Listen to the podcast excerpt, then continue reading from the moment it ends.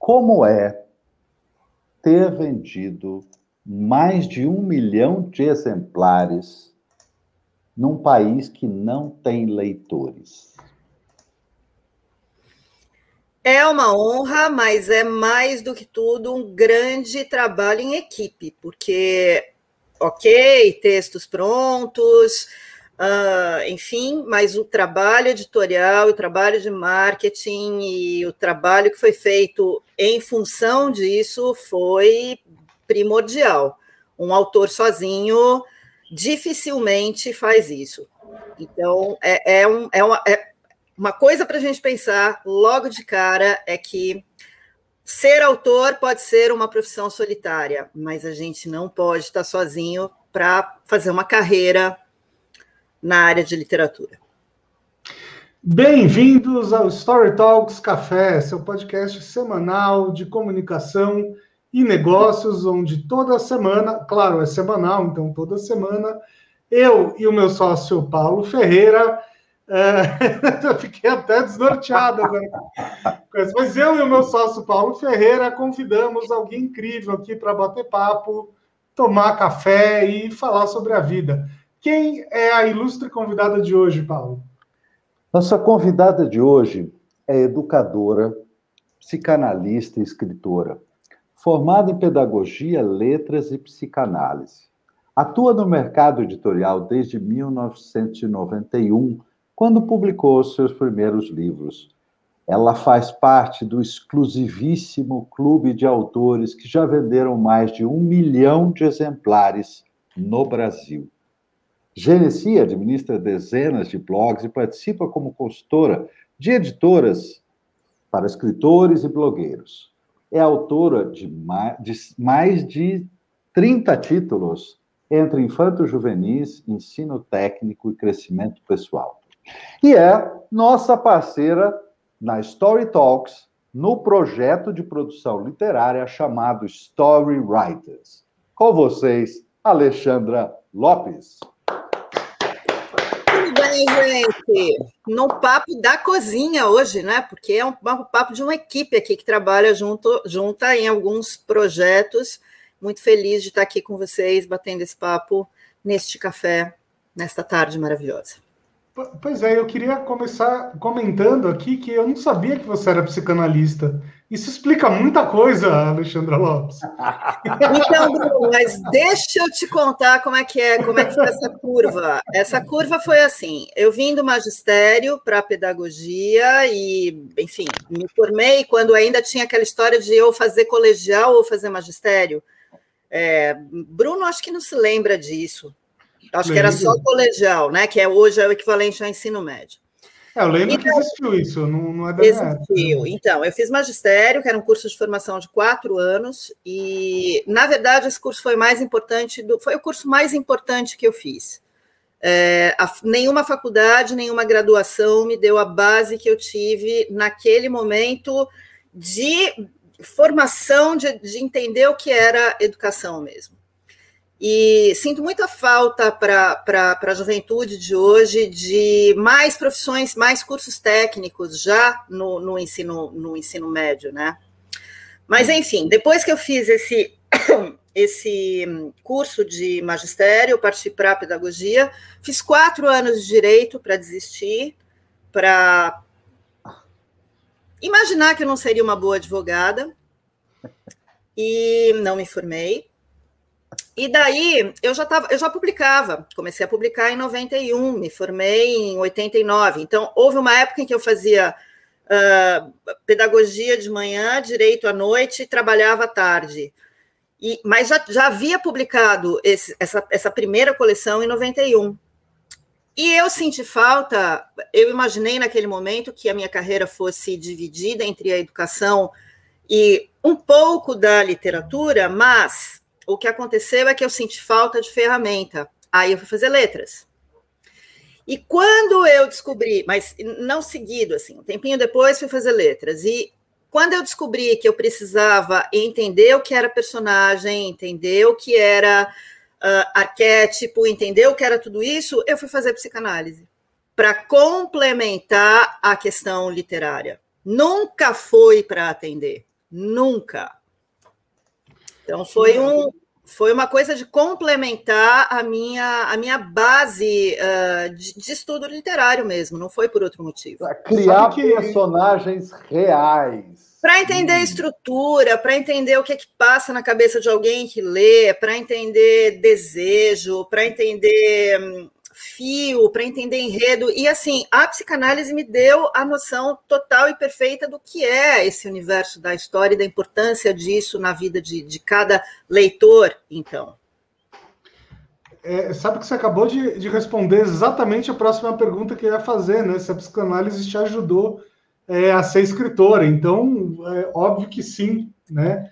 É. Agora, eu, eu acho que assim, todo mundo deveria. Claro que não dá para todo mundo estudar psicanálise, né? Mas acho que todo mundo que trabalha com seres humanos deveria, de alguma maneira, ter uma noção mínima disso, né? Sim, sim. É, os, cursos, os cursos voltados para a área de humanas não, não, não pegam muito a parte de, de entender o que é o emocional, e mesmo, olha só, não só entender o emocional em si, mas entender como é que funciona o cérebro das pessoas. Eu acho que é, é muito importante isso. Desde um programador, de um cara de TI, até alguém que trabalha com, com, com pessoas, um assistente social, as pessoas precisam entender como é que funciona o cérebro, né? E a gente não tem conhecimento do nosso próprio corpo. Então, é, você tem que ir evoluindo em áreas-chave, não tem, não tem muito jeito, tem que estudar. Tem que estudar.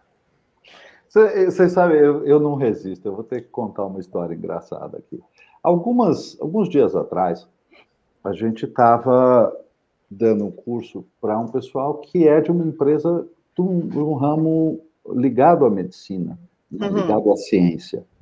Uhum. E num dos momentos de troca ali do curso, alguém disse assim: não, porque eu penso em, em quatro, cinco, dez coisas ao mesmo tempo.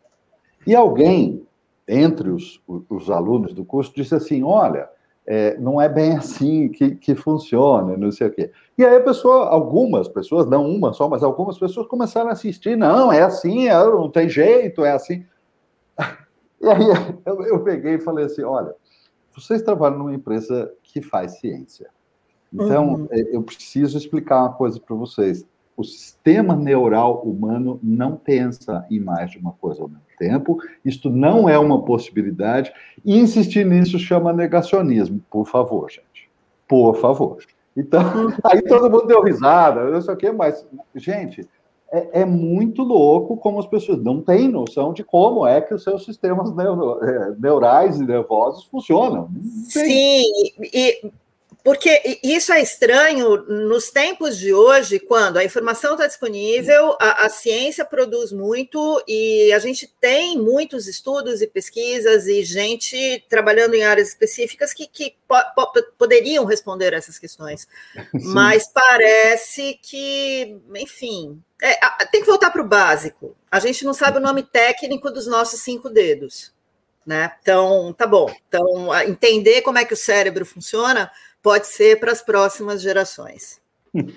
Deixa eu fazer uma, uma pergunta. Você que já estudou tantas coisas, né, e, e consegue é, congregar tanto conhecimento né, para a função de escrever, o que, que, você acha que ainda falta? Né? O que, que você gostaria de estudar, uh, além de tudo que você já estudou, para ser uma escritora ainda melhor?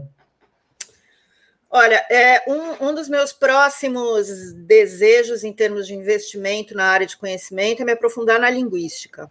Eu acho que, é, assim, a função das palavras e aí saindo um pouco do todo, né? E agora entrando no mínimo, ali o mínimo do mínimo do mínimo a palavra.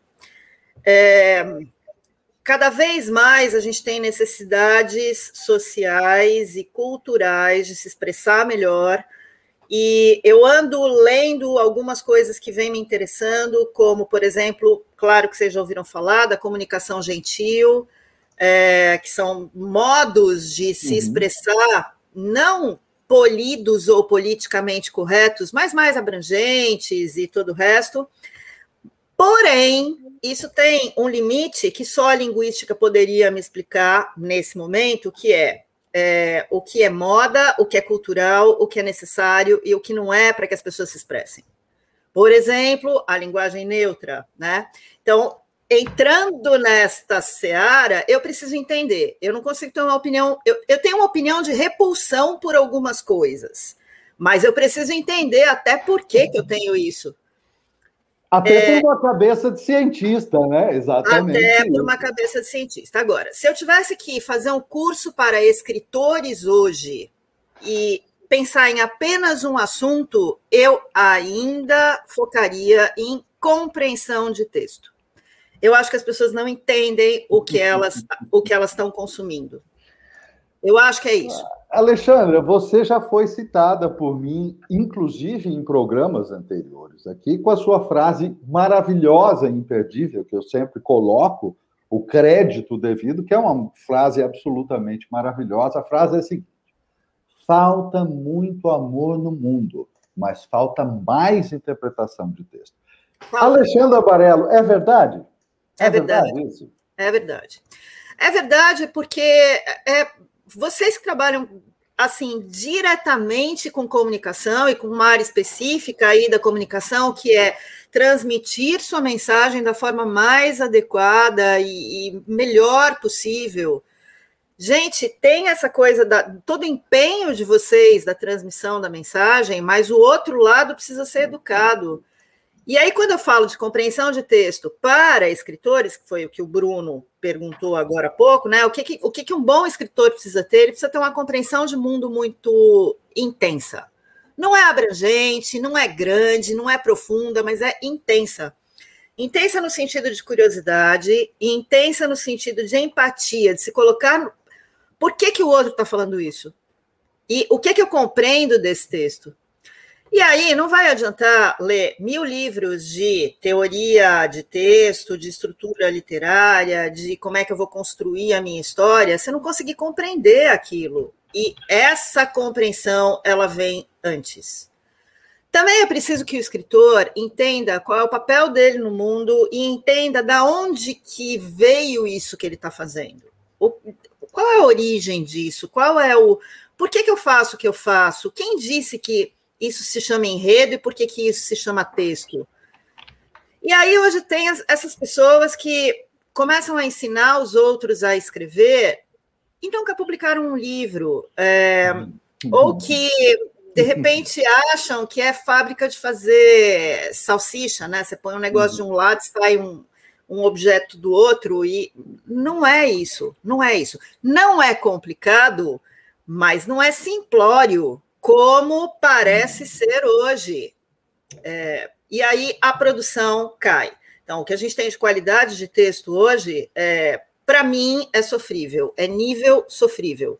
A gente não pode continuar estruturando e aceitando uh, uma cultura literária desta forma rasa que vem vindo. E, e, e no entanto, é curioso que uh, nunca na história do mundo se precisou de tanta gente que escreve, né?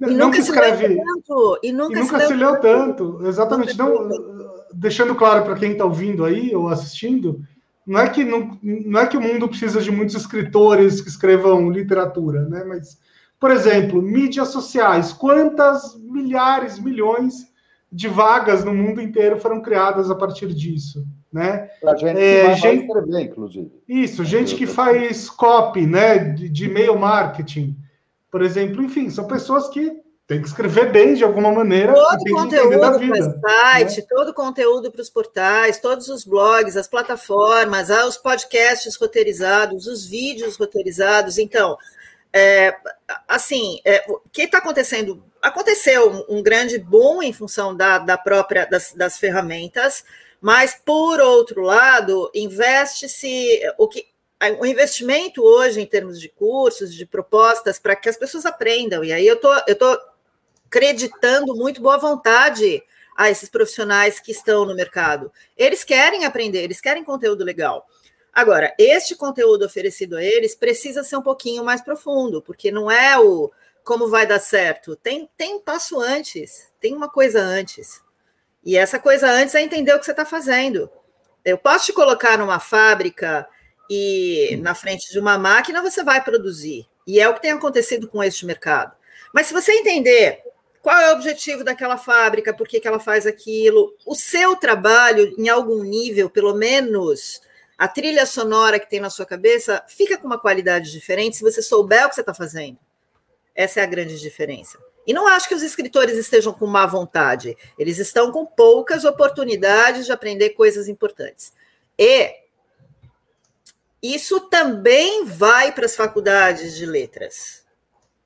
Isso hum. também vai para a área que forma professores de português.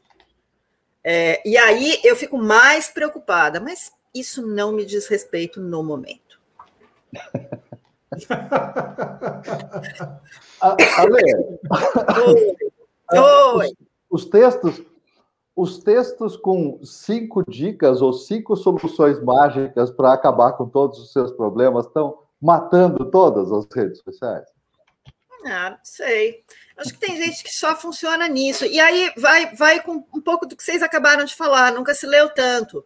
Mas também a qualidade de leitura, é, ela, ela tem que lembrar que quem que está lendo tanto? Quem está lendo tanto, de repente, é alguém que está despertando para isso agora, ou despertou em função dessas plataformas, em função da internet e das, dos aplicativos. E aí, é, não dá para dar Dostoiévski para as pessoas lerem. E, e, acho que funciona, acho que cumpre o propósito. Cinco, hum. cinco dicas, dez passos, vinte meios, oito maneiras, e tá tudo bem. O que precisa ficar claro é que os números são infinitos. Então, tá bom, tem cinco dicas, mas ó, para lá tem uma régua que vai indo infinitamente, é uma espiral. A gente passa pelos mesmos lugares, sempre com níveis de dificuldades diferentes. Como é que tira uma pessoa do das cinco dicas para que ela leia um livro completo, para que ela uhum. faça um curso, para que ela vá se graduar, enfim, como é que faz isso? Como é que dá esse pulo? O problema é ficar aí e achar que é só isso. Não é só isso. Não é só isso. Cinco dicas para resolver todos os seus problemas. Quantos problemas essas dicas causam? Nossa. é. Pois é, pois é. O primeiro, é achar, o primeiro deles é achar que são só cinco que vão resolver. É, é, como gosta alguém que eu já não sei mais quem é o autor, não existe resposta simples para problemas complexos. Você está é, perdendo alguma coisa no não, caminho. Não, não, não. Não, deixa, deixa eu mudar um pouco o rumo desse, desse programa, que não, né, não podia ser de outro jeito, começou ultra filosófico aqui, é, mas eu quero voltar para a questão da escrita, né? Eu acho que talvez o sonho né, de todo escritor seja ser bem lido, né? Lido uhum. por muita gente. É, como é que é? Qual foi a sua sensação quando você chegou nessa marca? Bom, essa marca. Então, vamos, vamos, entender que livros são esses e como é, como é que isso aconteceu. Os primeiros livros que foram publicados, eles foram para uma editora que se chama Editora do Brasil, que trabalha com livros didáticos e paradidáticos. É, então, essa, essa, a Editora do Brasil acabou se especializando, é uma editora que tem 80 anos, ela acabou se especializando em fornecer livros para escolas. E daí você, você começa a entender por que, que a gente chega a uma marca de um milhão, um milhão de alunos, né? Mais uhum. agora, muito mais. Mas assim, uh, essas coleções, era uma coleção, e essa coleção de 13 livros, ela alcançou alunos do Brasil inteiro. Então, uh, tem, tem adultos hoje, de 91 para cá, adultos hoje que falam: eu li, eu li, eu li o livro. E aí é muito legal isso. A sensação é, é a sensação é muito legal. Chegar a um milhão de livros. Alexandra Lopes, peraí, peraí, eu não posso perder essa. Alexandra Lopes é a cartilha caminho suave da próxima geração. É, pois é, pois é, pois é. Chegar a um milhão de livros nesse esquema, então, uh, endereçando estes livros para as escolas, significa que uh, isso acabou passando pelos professores, foi discutido, não é simplesmente um livro que foi uh, comprado, que a criança ganhou de presente, leu e esqueceu. Houve um trabalho em cima disso. Então, é, é mais gratificante ainda saber que houve uma reflexão sobre o assunto, em cima do assunto, sobre o conteúdo. Uh, não é fácil fazer isso com qualquer outro segmento. Então, a questão dos livros paradidáticos, elas encontram um caminho mais suave, a cartilha suave do Paulo, porque tem equipes, então, preparadas para explicar para os professores qual é a função do livro, o que, que ele vai tratar e tal. E eram histórias, não, é nem, não eram livros didáticos, eram histórias. Uhum. Uma falando sobre amizade, outra falando sobre consumo, e uma falando sobre pré-julgamento. É, e aí, assim, muito engraçado, porque um dos livros que se chama Amigo Não É para Essas Coisas, ele falava em 1991 sobre corrupção. É, e aí, assim, esse assunto, por que, por que chegou a esta marca e passou muito já desta marca?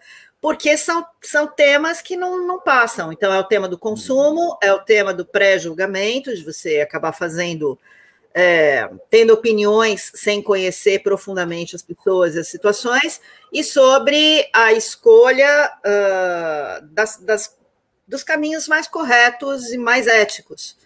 Então, são livros para crianças entre 9 e 10. Eram livros para crianças entre 11 e 12 anos. Eles eram adotados na quinta, sexta série. Agora eles já são adotados pela terceira série. Eu acho muito legal, porque os mais novos entendem muito rapidamente o texto.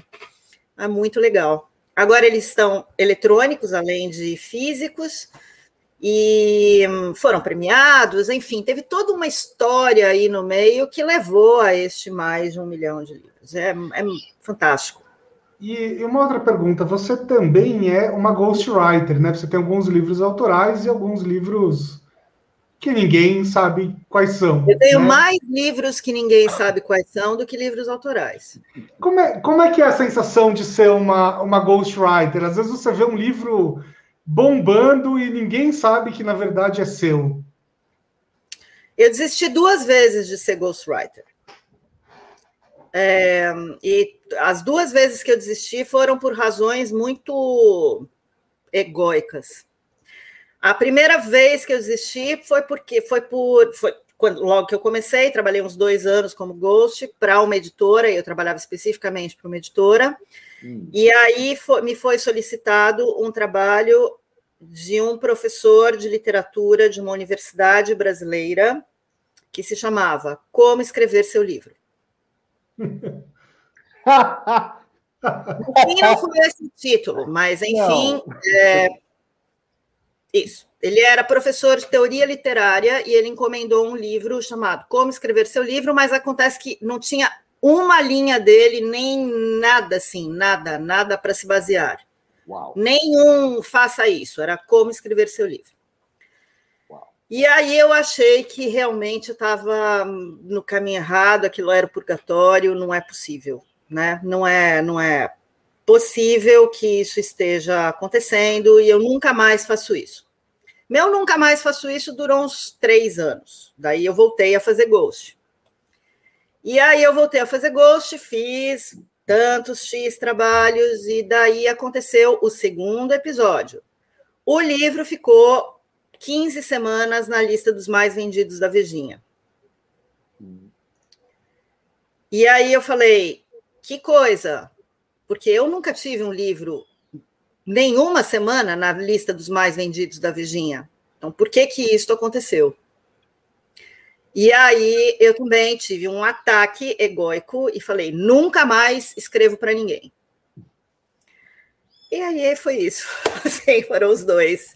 Como é que é? É uma coisa muito estranha, porque é uma mistura de. É uma, é, parece, parece uma psicografia consciente, com uma pessoa viva seu, na sua frente. É isso. Agora, você talvez devesse escrever um, um livro sobre essas experiências. Acho que seria, seria uma, um livro muito interessante, sabe? Curioso, né? Bom, é. a maior parte Obviamente, vocês sabem, a gente tem projetos juntos aqui, vocês sabem que a maior 99,9% desses projetos são projetos com, com contratos de, de sigilo, óbvio. É, e assim, é, aqui no Brasil acontece uma coisa muito estranha, né? Essa, esse, esse pudor, porque nos Estados Unidos, por exemplo, você tem a função do escritor e do autor, e isso para filmes, e é, é, normal, é normal. Quem não sabe que um jogador Obama. de futebol é bom em jogar futebol, mas não é bom em escrever? Uhum. Não tem mal nisso. Tudo né? bem, e tudo não é defeito de ninguém. Então, e, e, por que, que não pode ser acreditado o nome do escritor ali, né? Por que, que tem que estar em nome do dono da história, teoricamente, ou desse jogador? Então. Não, e, e, eu, acho, eu acho uma coisa muito interessante a gente, a gente, inclusive, falar disso, porque é, muito, é uma fronteira aí muito interessante que, sobre a qual eu me debrucei bastante tempo, justamente antes da gente começar a botar em ação o nosso projeto conjunto Story Writers que é exatamente isso, o projeto literário que dá suporte literário para pessoas que querem publicar livros, mas não são escritores. E isso, ok, existe no mundo inteiro. Agora, uma das coisas que eu mais me debrucei é porque eu sou músico e adoro ler biografias de músicos. Agora, não necessariamente porque o cara é cantor, ou guitarrista, ou músico famoso, ele é um escritor, ele não sabe ser escritor. E existem obras que são absolutamente incríveis, como, por exemplo, Life, do Kate Richards. Uhum. Não foi ele que escreveu, não foi ele que fez a, a, a editoração e o tratamento final. Mas está citado no livro o autor uh, editorial do livro, que fez aquilo, né? conduzido a partir de uma coleção incrível de entrevistas, muitas entrevistas, um volume de conteúdo imenso e um trabalho, uma arte do autor de transformar aquela voz, né? Não, não, uhum. não voz, né? Mas voz no sentido de, de, de estilo, de modo de falar, de, de, modo de expressão, transformar aquela voz tão única do Kate Richards num texto absolutamente fiel, né? Que o, o próprio Richards diz isso na introdução, que ele ficou assustado com a capacidade do cara verter em palavra, transformar em palavra uma coisa tão dele. E ele mesmo uhum. diz na introdução que ele jamais seria capaz de fazer aquilo, porque ele não é escritor, justamente. Então, veja, é, é um outro pensamento, e é nisso mesmo que eu queria lhe perguntar, Lê. Nós tivemos várias, algumas eh, eh, experiências aí com livros que produzimos, a maioria deles que são, enfim, sob contratos de, de sigilo. Temos Sim. um que é, na realidade, um, um, acordo super bacana que a gente fez com Mariana Rios, que hum, permitiu que a gente falasse disso, está é, tá tranquilíssima com essa ideia, ela é autora do livro, mas teve um apoio editorial da gente criar, e no uhum. caso dela, inclusive, localizar a editora, fazer uma série de outras coisas. Mas este segredo Alexandra, de conseguir captar a voz, o estilo, a característica do indivíduo, preservar tudo isso no texto. É, é da psicanálise isso? É? Ah, é. é é um papel, uh, é um papel mesmo, né? É um papel. Uh, quando, hum. quando você tá. Vocês dois escrevem, vocês sabem muito bem disso, e para quem está assistindo a gente eventualmente escreva, é, sabe o quanto de energia a gente coloca quando está tirando as nossas ideias da cabeça e tentando transmitir de modo escrito? Muito diferente de transmitir oralmente numa, num curso, numa palestra, numa live, enfim. Por Trabalho escrito, duro. Por escrito é mais difícil. Mas acontece que eu, eu tenho como assim, olha, eu tenho como pano de fundo uma frase do Lincoln que eu acho sensacional. Se eu tivesse cinco horas para cortar as árvores dessa floresta, eu passaria quatro afiando o machado. é, eu tenho que entender quem é aquela pessoa. E escrever é o menos preocupante. Eu tenho que entender aquilo. Acho que tem muito da. Sim, acho que tem muito do, do, do, algumas, alguns macetes e algumas coisas relacionadas, sim, à psicanálise, mas também muito da educação. Acho que entender o que, que aquele, aquele ser na sua frente está te dizendo e tentar transmitir. E acho que isso é, é experiência, não tem, não tem. Eu, com certeza absoluta, eu faço isso um pouquinho melhor hoje do que eu fazia quando comecei. É, é, é treino, é treino. E aí que entra a, a, minha questão aqui com o Bruno especificamente. Todo mundo pode ser escritor, Bruno? Não, Bruno. Precisa conhecer. Você precisa. É, escritor é um bicho que acha que nasce pronto. Nenhum outro campo da arte, nenhum outro campo da arte deixa de ensaiar. Hum. Um músico ensaia, uma bailarina ensaia, um escultor faz e destrói mil vezes, um pintor trabalha naquela, na, naquela coisa mil vezes antes de ficar pronto. Não é psicografia, não é sentar e sairá uma obra a gente tem que fazer exercícios do tipo pegar um texto e repetir aquele texto do seu jeito, modificando. A gente tem mil coisas para fazer em termos de treino, treino hum. da arte, é um treino da arte. Ninguém nasce muito escritor. Interessante.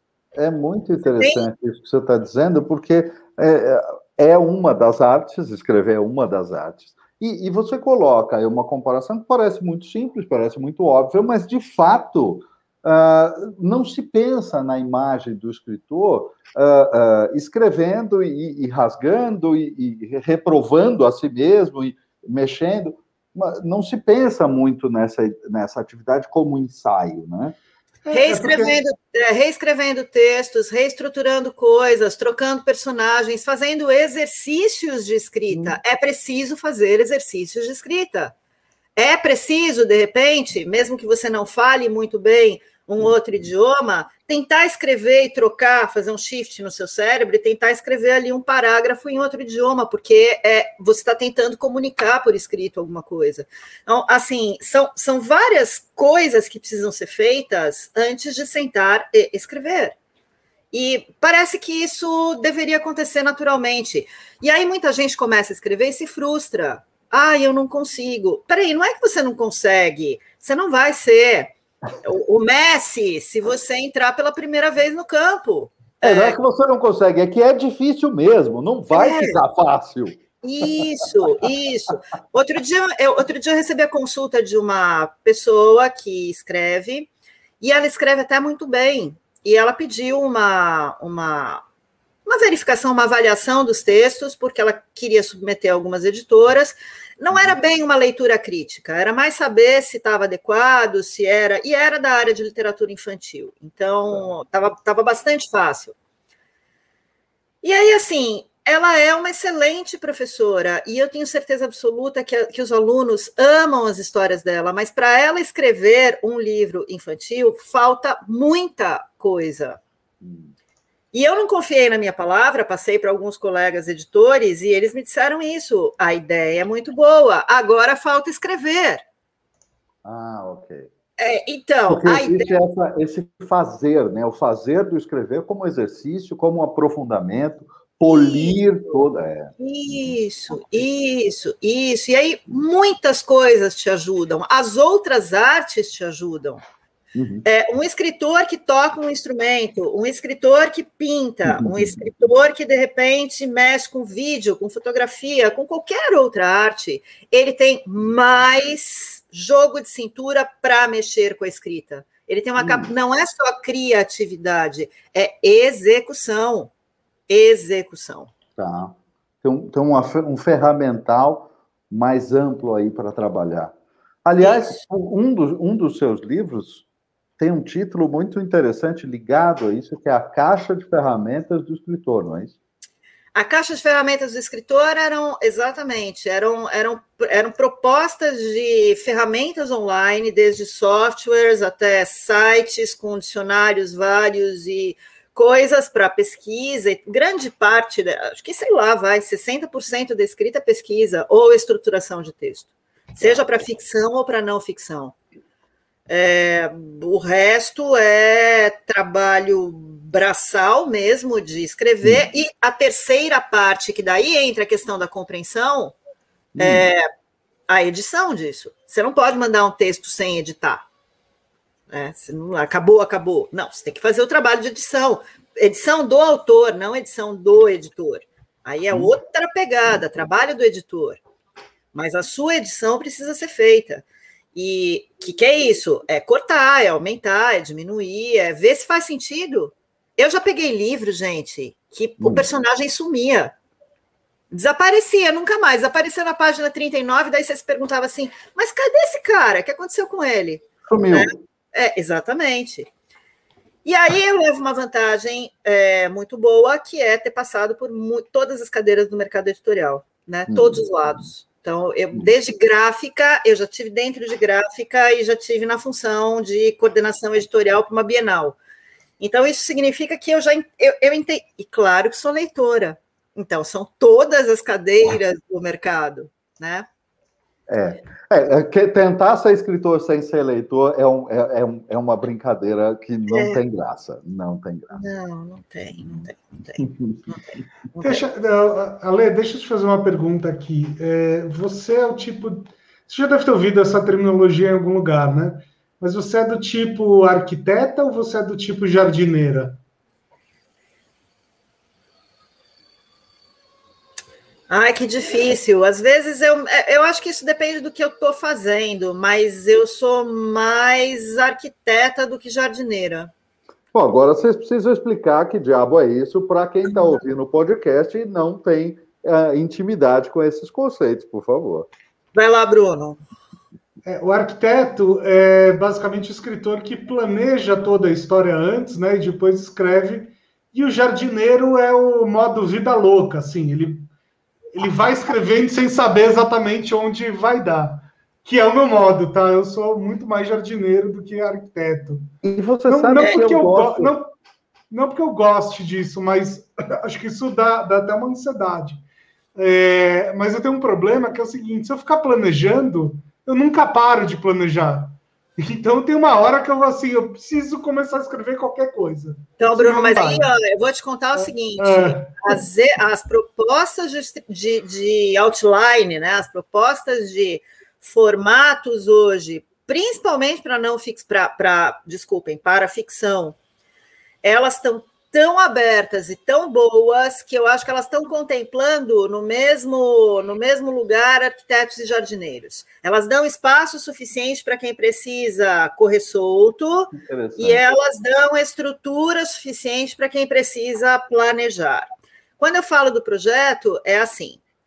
Uh, se eu estou trabalhando num projeto de não ficção, é claro que eu preciso planejar. Não tem, não tem jeito, não tem jeito. Eu preciso planejar até para começar a pesquisar e todo o resto. E aí é toda a fase do afiar o machado. As quatro horas de afiar o machado vão, vão todas para o planejamento, para a pesquisa.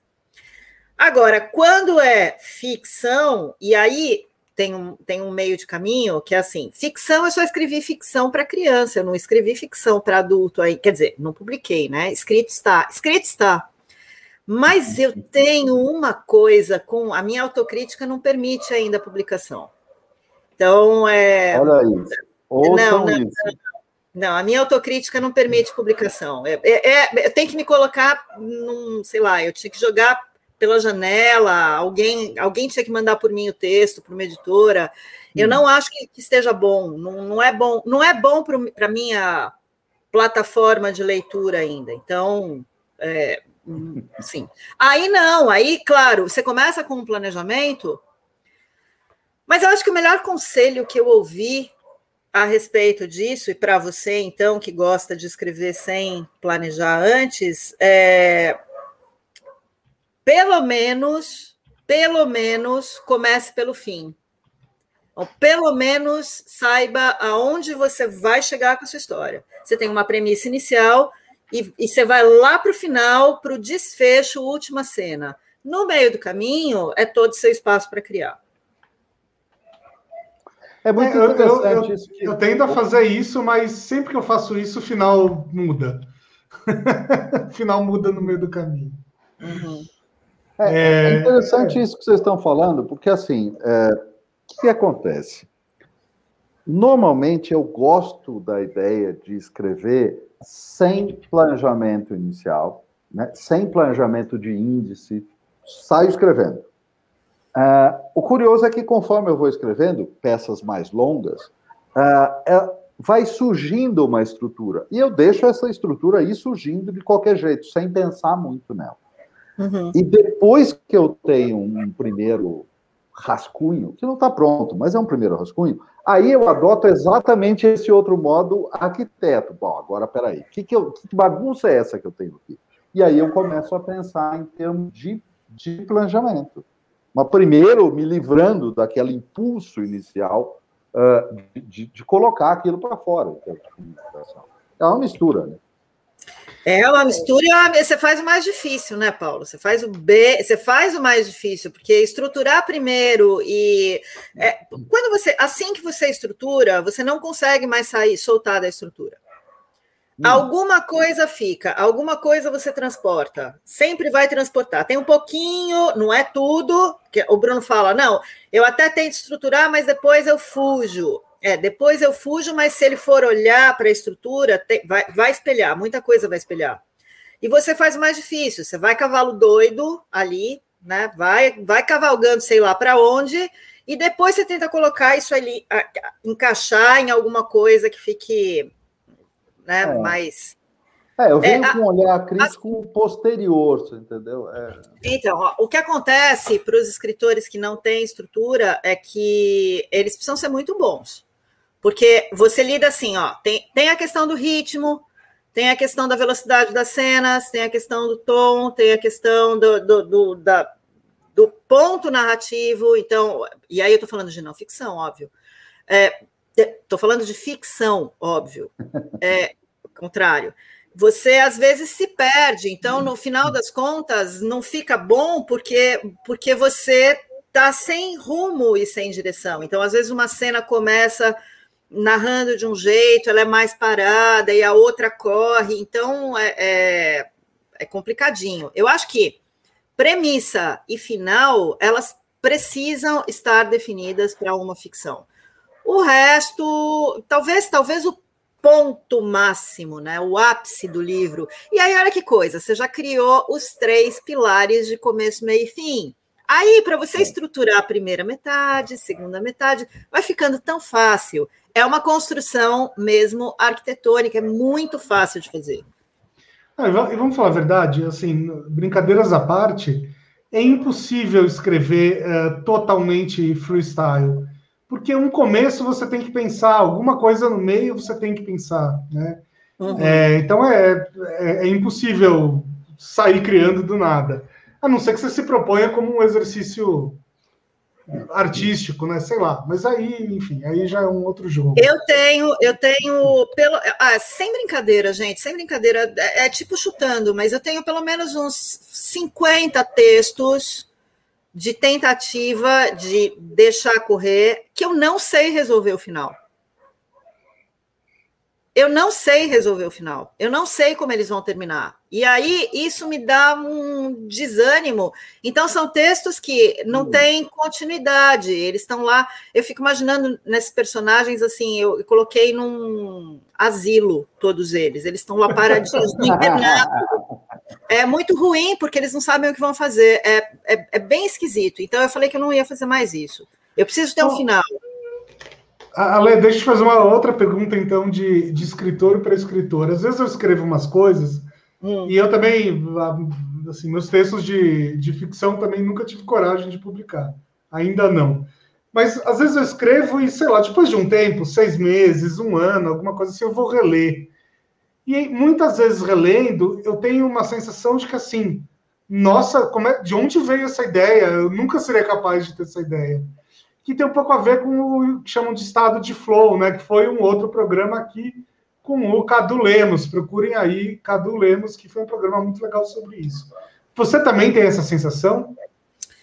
Isso aconteceu comigo mais recentemente, neste final de semana. Nós estamos arrumando uns papéis e de repente eu me deparo com um catatal assim, e eu comecei a ver o que era Eu falei, nossa, gente, quem é esse autor? Eu me identifico tanto, e era meu esse texto.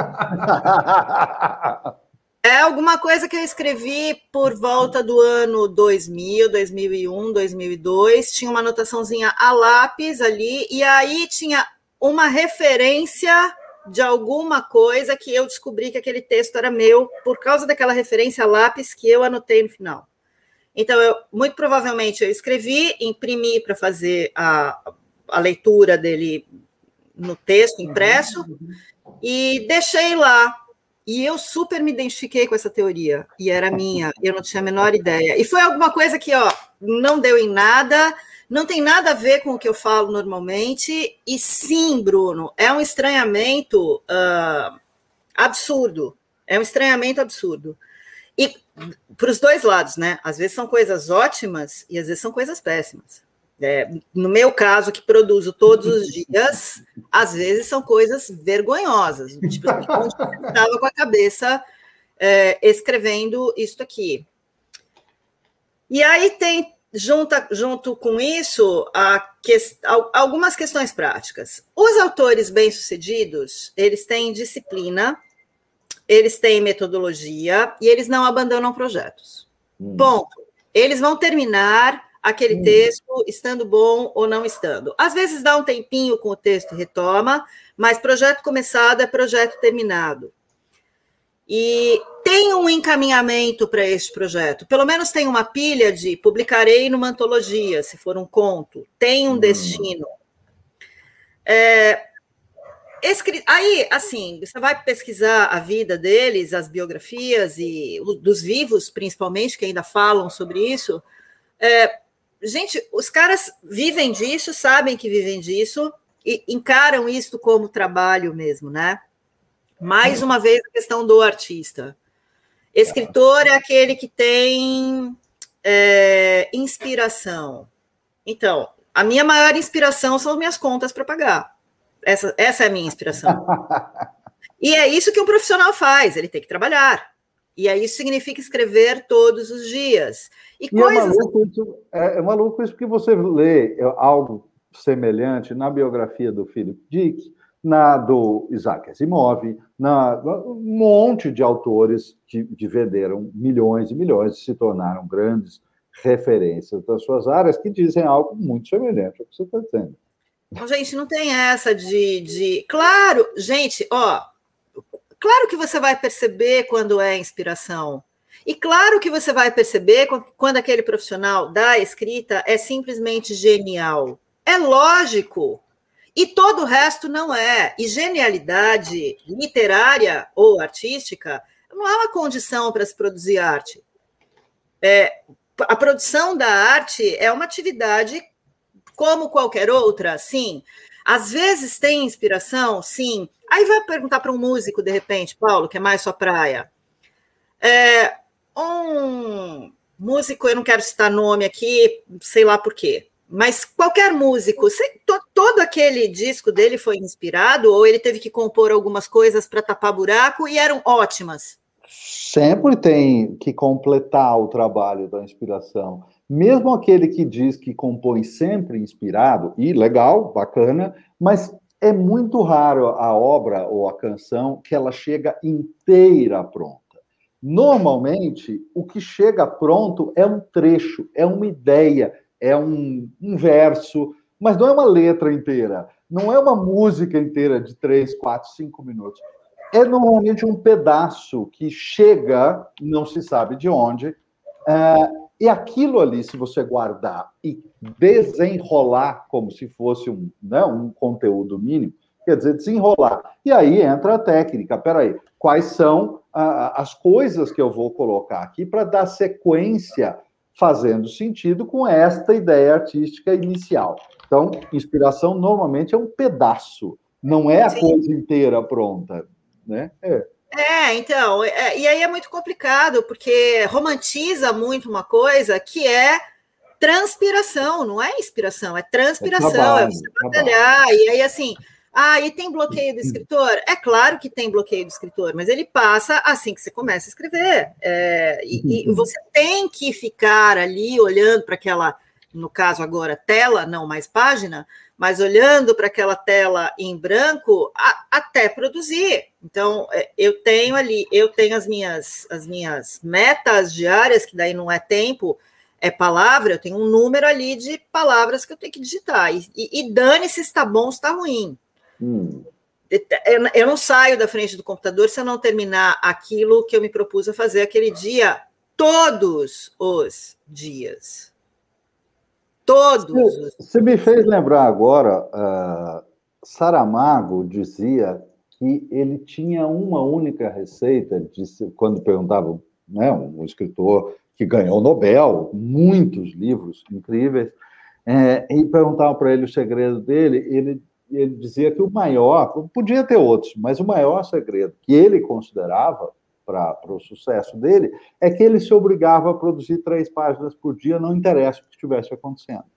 Sim. E, e, ele fala, lógico que muitas vezes elas não prestavam para nada e acabaram no lixo, mas eu produzi três páginas de qualquer maneira. Então, gente, ó, eu volto, eu volto à mesma questão que é assim, parece muito sedutor e parece muito romântico, e é claro que vão, a gente vai ter muitos degraus aí no meio, porque uma coisa é você escrever post para rede social, outra coisa é você escrever artigo, outra coisa é se escrever conteúdo para site, outra coisa é cópia, outra coisa é bula de remédio e outra coisa é manual técnico. Tudo bem. É, e no meio disso tudo, ainda tem as produções artísticas, mais exatamente, mesmo que sejam o conteúdo de diversão, e daí roteiros, e, e livros, histórias, e contos e todo o resto.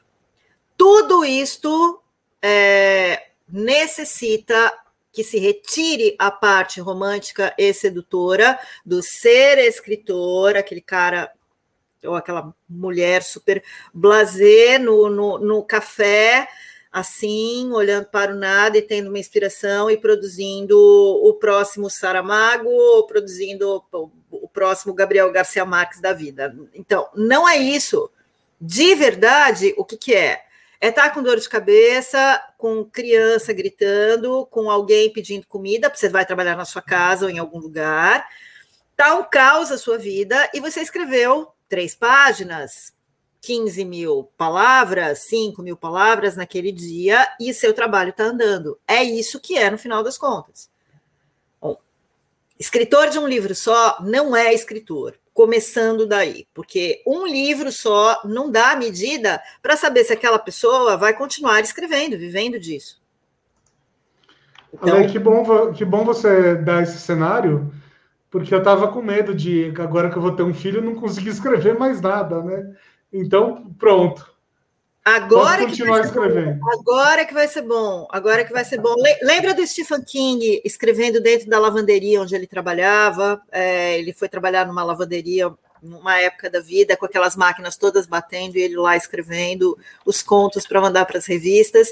E foi um período que ele, ele mesmo diz que mais produziu na vida.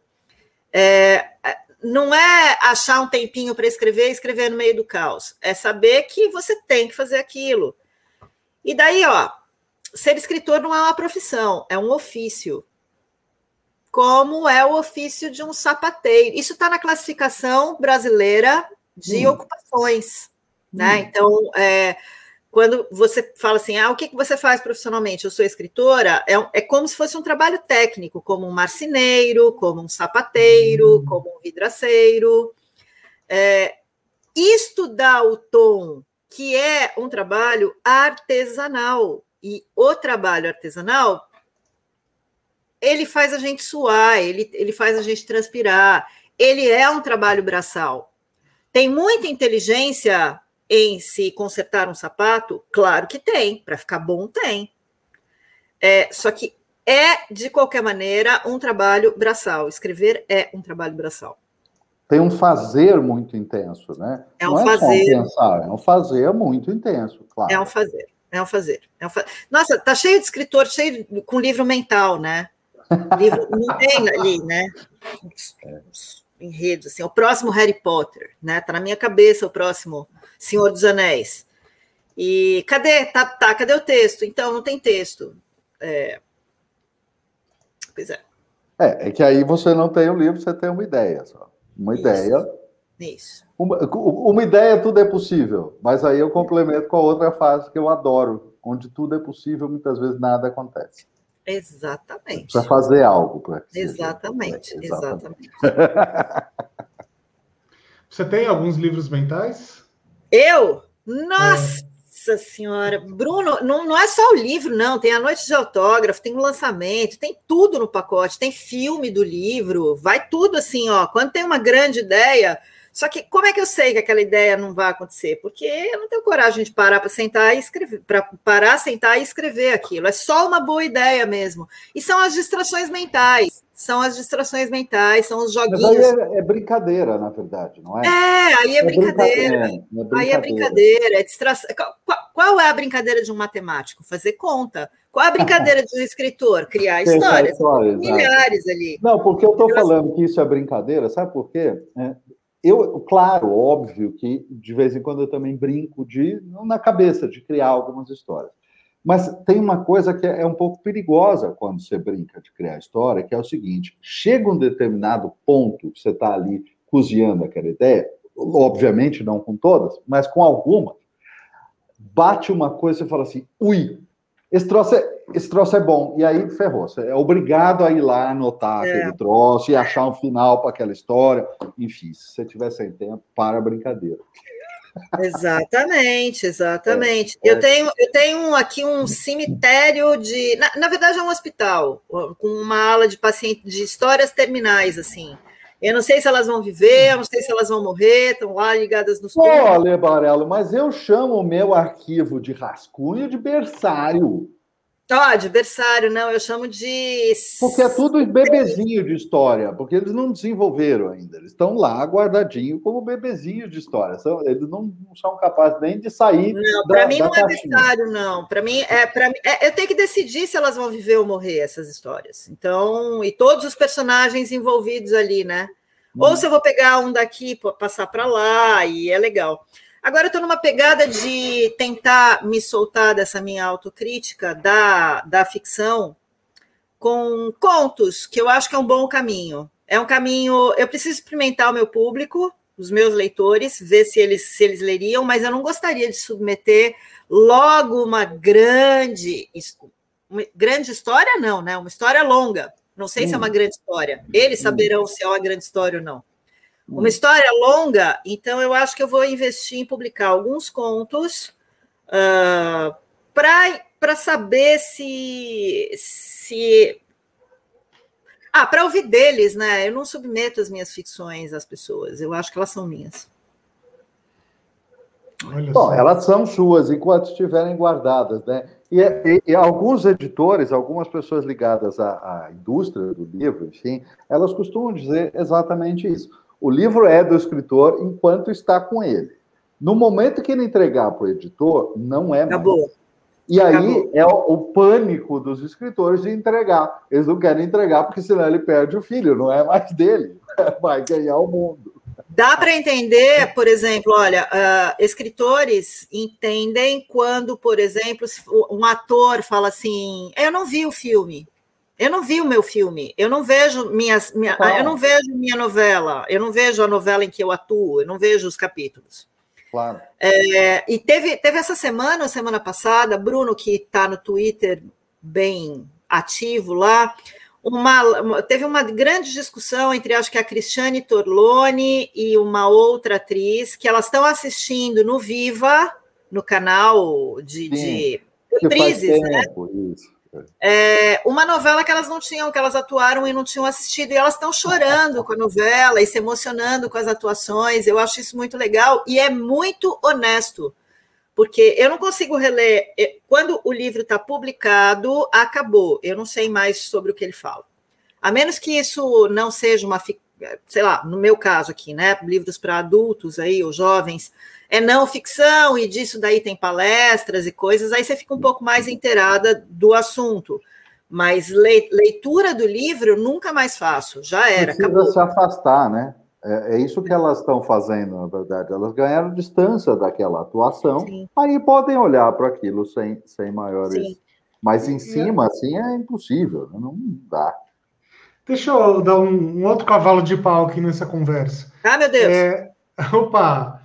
É, Ale, você, eu sei que você estuda bastante né, mercado literário de uma maneira geral e tal. O que, que você acha desses novos formatos? Né? Então, sei lá, a pessoa escreve o livro e depois ela faz um podcast baseado no livro, ou então a pessoa publica textos, sei lá, direto no, no, no WhatsApp, por exemplo, né? Tem, tem alguns escritores que brincam com isso.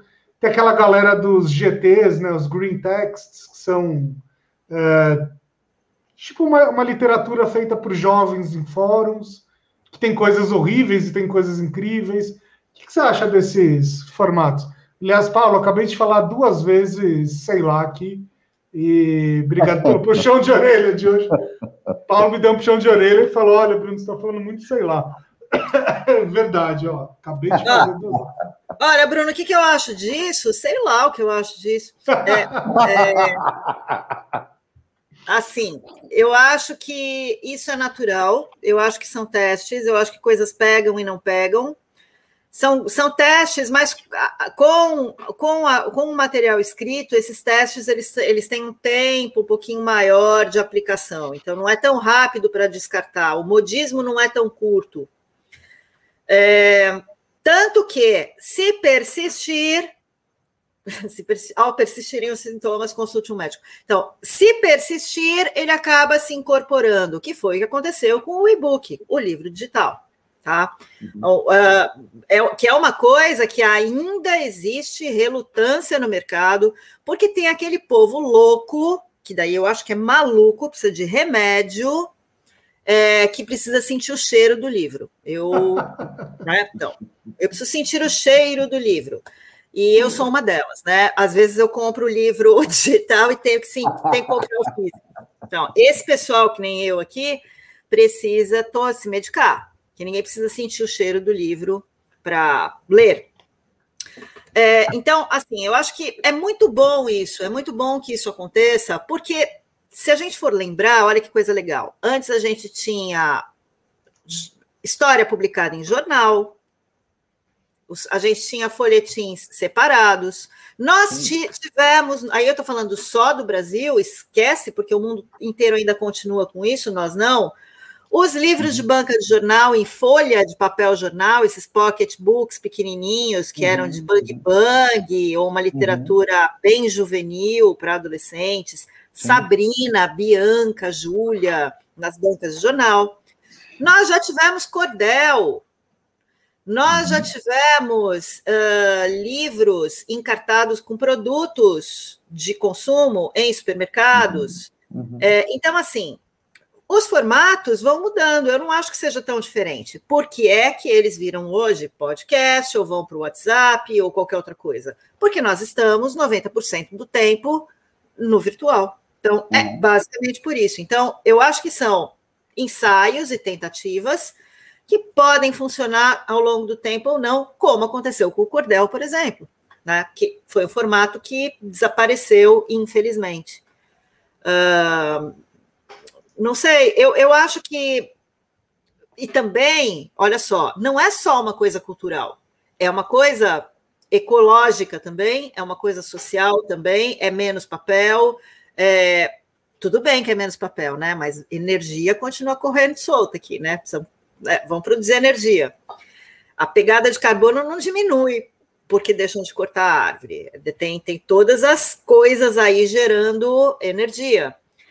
Mas assim, são testes que são feitos e eu acho que vai sempre sempre fica alguma coisa. Não acho que isso seja ruim. Acho que, eu acho que é muito bom. Tudo, tudo que puder divulgar e que der oportunidade para a leitura é importante. Você hoje compra só é, livro de papel, só e-book, compra uma mistura dos dois, e se é uma mistura, qual é essa mistura, Ale? É, não, eu compro 90% de livro digital hoje. Olha. Mas quando o livro ultrapassa as minhas expectativas ou me deixa muito feliz, eu preciso dele fisicamente. Ah, é? é uma necessidade de, hum. de aí aí a, a, a, coleção, né? Eu preciso ah. daquele livro. Hum. E aí eu vou reler o livro e aí eu vou anotar e todos os meus livros são anotados e rabiscados e riscados e pintados e com setinhas e post-its e aí eu preciso estudar o livro fisicamente, mesmo que seja uma história, mesmo que seja uma história. Tem setas que começam na página 8 e vão terminar lá pela 115 mapas assim. Eu preciso fazer isso com o livro físico. Qual foi o último livro que te deixou. Você usou uma expressão agora que eu esqueci, mas enfim, que te deixou muito feliz? Ah, então, o último livro que eu reli, é, o último livro que eu li agora, que é um livro físico, chama-se A Tenda Vermelha, e é um livro muito, muito antigo. É uma história linda, linda, linda, linda, linda, linda, linda. Eu tinha lido há muito tempo atrás, e eu precisava de um conforto emocional, e aí eu recorri a este livro e indico. Chama-se A Tenda Vermelha, depois eu passo para vocês os dados, vocês colocam o link em algum lugar. Sim. O livro é, é lindíssimo, é um livro que fala sobre... Uh, mulheres, mulheres do deserto, e é, é maravilhoso. Mas no dia a dia, eu vou ler, assim, eu vou ler. Eu leio muito terror, leio muito livro de terror. Adoro livro de terror. É adoro. mesmo? Adoro, adoro. Adoro. Adoro. Uau, essa foi inesperada. Não, gosto mesmo, gosto mesmo. É porque assim, eu só eu, eu, eu tendo a falar só de coisas boas, iluminadas e luzinhas, né? Mas assim, eu preciso tomar sustos na vida. eu preciso então, tomar sustos. É sensacional. Oh, oh, Ale, você vive no Brasil. Que susto que você precisa tomar ainda. Mais ah, ainda, Então, né? aí assim, ó, uma, uma coisa de, de. E aí eu acho que é não só isso, né? Também é função do escritor não só ler, como o Paulo falou, que não é função, é obrigação, tem que hum. ler, tem que ter um hum. livro ali, é, mas também ele tem que consumir arte, ele tem que consumir música, ele tem que consumir cultura, ele tem que consumir filme, ele tem que consumir série e todo o resto. Ele tem, ele tem que fazer isso. Até para entender as estruturas literárias e as, enredos e, né? Então, falando sobre seriados, eu considero o tempo que eu estou vendo um seriado como uma leitura também, porque se você é técnico, pois é, imagina que você seja um médico e você não esteja lendo uma revista científica, mas esteja vendo um vídeo de uma cirurgia. Hum. Não, não é quase a mesma coisa? É, é, traba é. é, trabalho e vai fazer diferença na, na sua É trabalho e vai fazer diferença. Ah, não, não concordo com essa técnica, que, que é o que acontece comigo. Não concordo com esse, com esse personagem, não concordo com esse. Okay. Não concordo. E eu quero sugerir um filme para vocês todos. Não sei hum. se vocês já viram, mas ele estreou na Amazon Prime e ele se chama Yesterday. Ele estava no Telecine. Ah, eu, eu sei qual é, não vi, mas sei qual é. Bom, Yesterday é um filme do que é dirigido pelo Danny Boyle, que é o cara do Quem Quer Ser um Milionário e Transporting. Uhum. Vocês lembram uhum. disso? Desses, desses filmes? E aí, o que, que ele faz? Eu vou contar o que está escrito. Na sinopse. Na sinopse, tá? E talvez o final. O, o resto é, um dia por uma, um, um músico, um músico é, que não tem relevância nenhuma, que é compositor e que não consegue emplacar suas, suas músicas e que faz aqueles shows super vazios. Acontece uma situação X com ele, mas não só com ele, é uma situação concomitante ao mesmo tempo em que acontece uma situação no mundo, hum. onde por 12 segundos o mundo inteiro fica sem energia elétrica, e quando volta a energia elétrica, é, o filme segue, mas o, esse nosso personagem descobre que ninguém, os Beatles não existiram, algumas coisas sumiram do mundo. Por exemplo, os Beatles. E aí ele entra num dilema, porque o Ed Sheeran faz parte do filme, atua, hum, hum. e ele toca ele começa a perguntar para os amigos, mas como assim vocês nunca ouviram falar dos Beatles? Ele vai para a internet e não existe nenhuma referência de nenhum dos quatro, não existiram os Beatles. E tá. ele toca Yesterday e as pessoas ficam assim. E aí ele fica naquele dilema de autoria. E aí vocês vão assistir o filme. Yesterday. Muito bom. Muito bom. É... É, é... falando em, em adaptações e, e, televisão, e televisão versus literatura, essa coisa toda, eu acho que tem uma, uma. Não sei se já aconteceu antes, provável até, mas tem uma coisa que está acontecendo hoje, que está no ar, que é muito interessante. O conto da Aya, Handmaid's Tale, da Margaret Atwood, é, é um livro que eu já li e uma série que eu já assisti. Uhum. E um, a coisa muito interessante que acontece ali é que a autora estava tá, envolvida na produção da série. Então, ela estava é, estendendo conceitos, aprofundando coisas, enfim, ela estava junto, porque a série não transpõe fielmente o livro. Ela faz uma série de concessões, mas a autora estava junto. E eu achei um, um resultado excepcional, muito incrível, porque as duas obras são incríveis. O livro é incrível e a, a minissérie é incrível. O que, que você acha dessa, dessa soma aí? Olha, faz muita, muita, muita, muita, muita diferença você ter o autor ali junto. E aí, assim, é, eu digo que você está dando esse exemplo, uh, e tem acontecido muito isso, tem acontecido realmente muito isso do autor tá acompanhando a produção e tá ele mesmo não não tá mais passando, né? Do o livro é uma coisa uhum. e o filme é outra é uma continuação, é a mesma cabeça, porque às vezes o roteirista não se entende com o autor. Uhum. E que é, e, é, porque o autor precisa se entender com o roteirista, e o roteirista precisa se entender com o, com o diretor, e o diretor precisa se entender com o produtor. É muito grande esta cadeia para que aconteça alguma coisa fiel. Por isso que a gente sempre fala: nossa, o livro é melhor do que o filme. É claro que o livro é melhor do que o filme. No livro tinha uma pessoa desenvolvendo uma história e no filme ah. tem pelo menos 100. Uhum.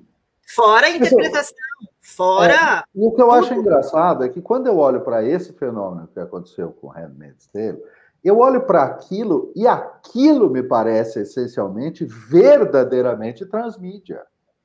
Porque as coisas estão se transformando. É, é, é. é, é. É, é, é, muito... que na, é, que na, verdade transmídia. Aí, peraí, aí eu vou ter que. Vai lá, Bruno.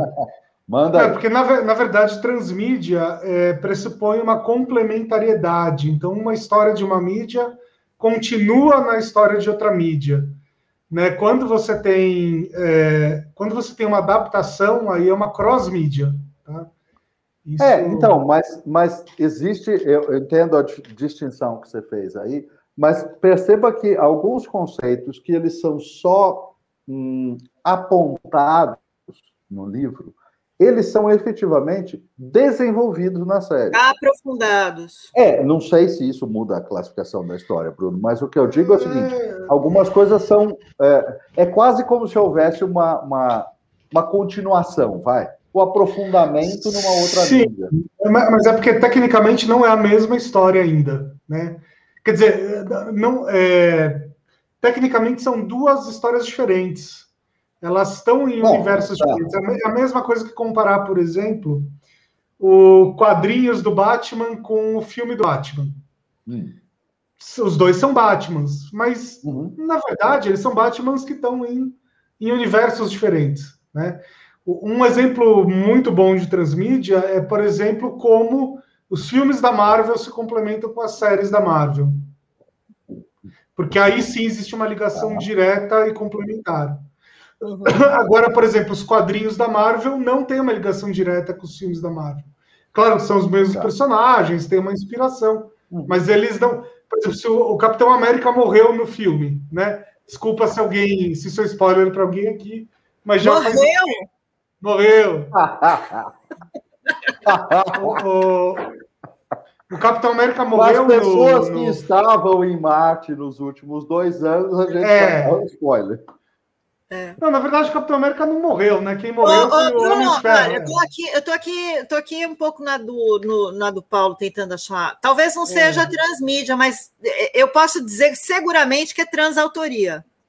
Bom, aí, aí pode ser, sim. Eu acho que sim. sim. Eu acho que é passar de uma, de uma, de uma coisa para outra e não, não sei se é, não, é a, não é a mesma história, mas ela preserva ainda a mesma a mesma estrutura e acho que tá, acho que pode ser um olha e eu acho que assim para os autores isso é um mundo novo né? Para os eu me lembro uma vez que eu fui fazer um eu roteirizei uma um curso que seria gravado todo em vídeo com umas pessoas e aí assim o diretor pediu que o roteirista no caso eu estivesse ali na gravação para adequar as cenas e tal. Foi uma experiência incrível, porque é, na hora em que está sendo gravado, e, e, dependendo do dia e do humor de quem está apresentando, e então de como é que a uhum. história está acontecendo, uhum. fluiu muito bem fazer aquilo ali. Que poderia ter simplesmente é, pega o roteiro aqui, entrega para o diretor, o diretor grava e está tudo certo mas as coisas foram sendo adequadas e o produto final foi muito melhor do que seria apenas o roteiro inicial.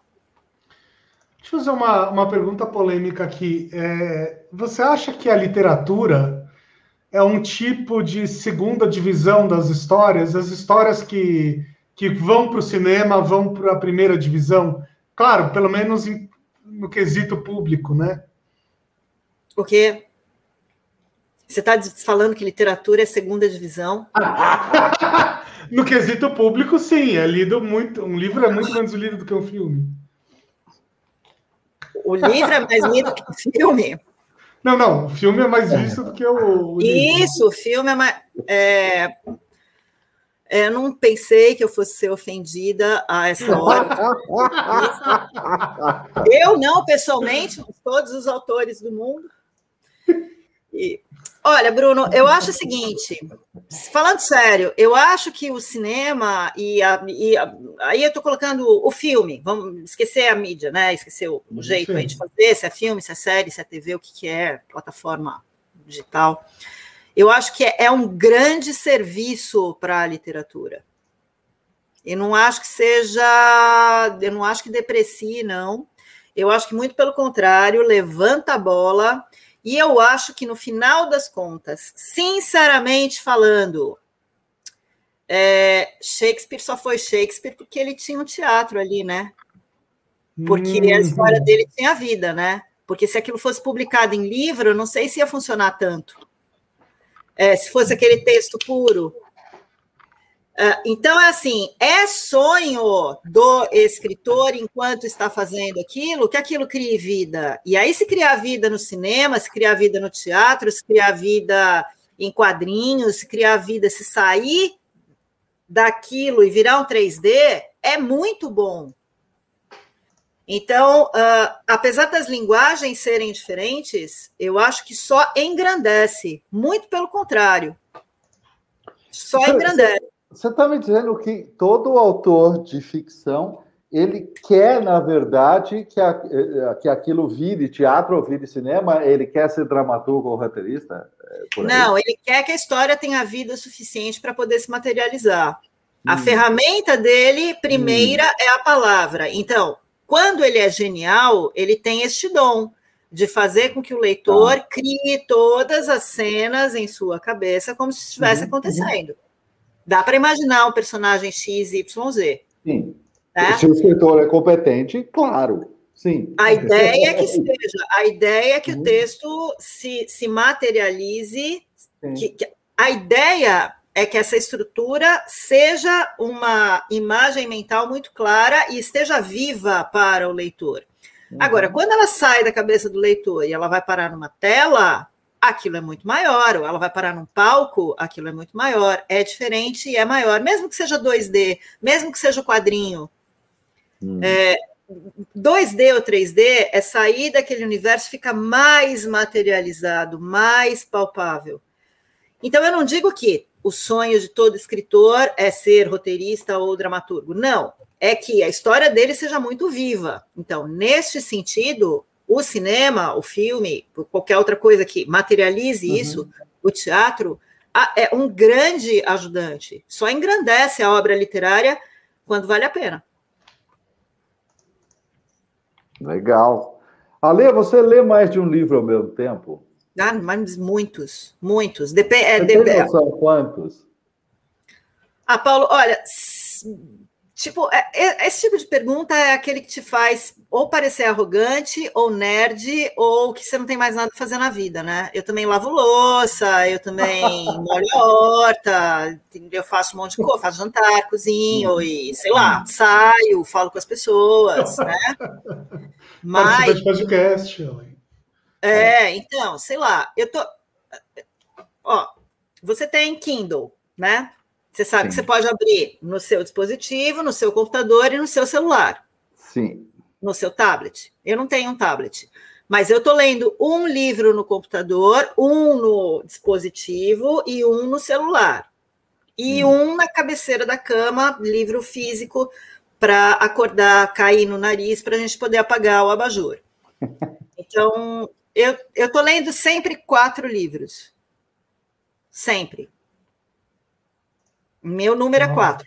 Eu, eu acho muito engraçado quanto, o quanto eu já vi pessoas dizendo assim: ah, é, é, é, eu acho esquisito porque eu tenho mania de ler mais de um livro ao mesmo tempo. E eu diria que a maioria das pessoas que tem realmente o hábito da leitura muito instalado. Elas é, só leem mais de um livro ao mesmo tempo. Elas sempre leem mais de um livro ao mesmo tempo. É. É, e, eu diria até que a exceção é quando um livro é te pega tão forte que você para os outros e até terminar aquele. Mas no geral você segue lendo vários. Mas eu não leio, eu não leio coisas do mesmo assunto. É, então, uhum. assim, eu não, eu não fico presa. Uhum. Eu fico, eu fico esperando a minha hora de ler. Eu fa... Quando eu ligo meu computador, eu faço um aquecimento que é ler um pouco. É, e no meu computador tem meus livros técnicos, então aí sim, coisas de trabalho, tanto faz o que, o que quer que seja. Por exemplo, agora o que eu estou lendo? Eu estou lendo um livro sobre anúncios na Amazon. Então, está é, tá dentro do computador e aí eu estou lendo isto no computador.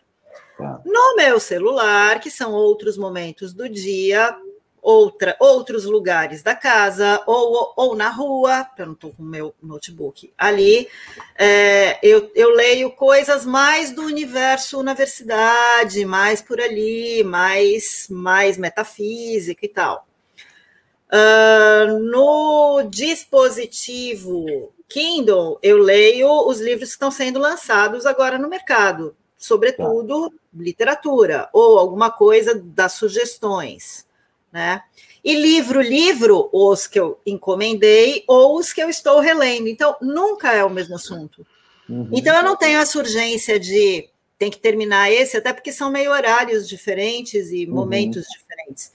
Não, não todos os dias eu estou nos quatro dispositivos, né? Já que a gente está nesse momento de, de entender né, a vida da, da Alexandra Lopes, de fazer uma outra pergunta, Lê. Um, Quantas páginas você dá de, de lambuja para um livro te convencer a ser lido ou não? Três. Quatro. Se não te pegar em quatro páginas, você larga. Não tenho o menor pudor de largar nem livro, nem filme, nem. Eu acho que é o seguinte: a única coisa que, que, que vai fazer diferença na minha vida é tempo, né? neste plano e nesta dimensão. Uhum, uhum. E eu fico com muita raiva quando, por qualquer motivo, mesmo inconsciência minha do quanto é ruim aquilo, eu estendo uma coisa. Então, por exemplo, às vezes eu, por qualquer motivo que seja, não sei, eu continuo vendo aquele filme muito ruim. E quando ele termina, eu falo, eu usei uma hora e 13 minutos da minha existência, que vai ter, sei lá, 70, 80 anos, para ver esta merda. e aí eu fico com muita raiva. Muita eu raiva. Fiquei muito feliz com a, com a sua resposta, porque eu também estou cada vez mais intolerante com isso. Outro dia eu comprei uns cinco livros, e-books, assim, uma dessas promoções da Amazon. E só livro, né, teoricamente premiado e tal, dessas, enfim, um monte de autor novo que eu nunca tinha lido. E pelo menos uns quatro deles eu desisti na segunda página, porque.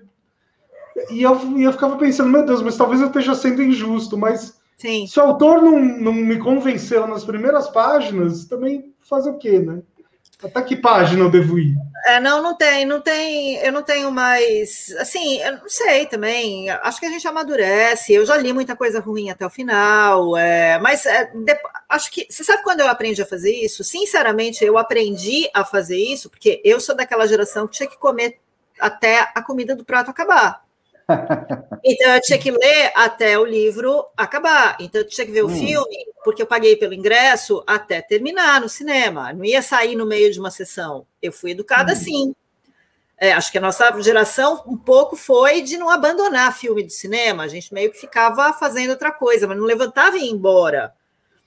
Até para esperar outra sessão e ver outro filme, de repente, né? Porque, no, né? Do cinema nunca saí no meio, não. Então, eu também não. O filme acho que era, podia ser até muito ruim, mas a gente ficava até o final para dizer, ah, que filme ruim. Mas assim, é, eu aprendi a fazer isso com a coisa da TV que você pode mudar de filme. Uhum. É, foi aí que eu comecei a me a, a, a, ter liberdade. Nossa, eu posso não ver esse que eu vou ver outro?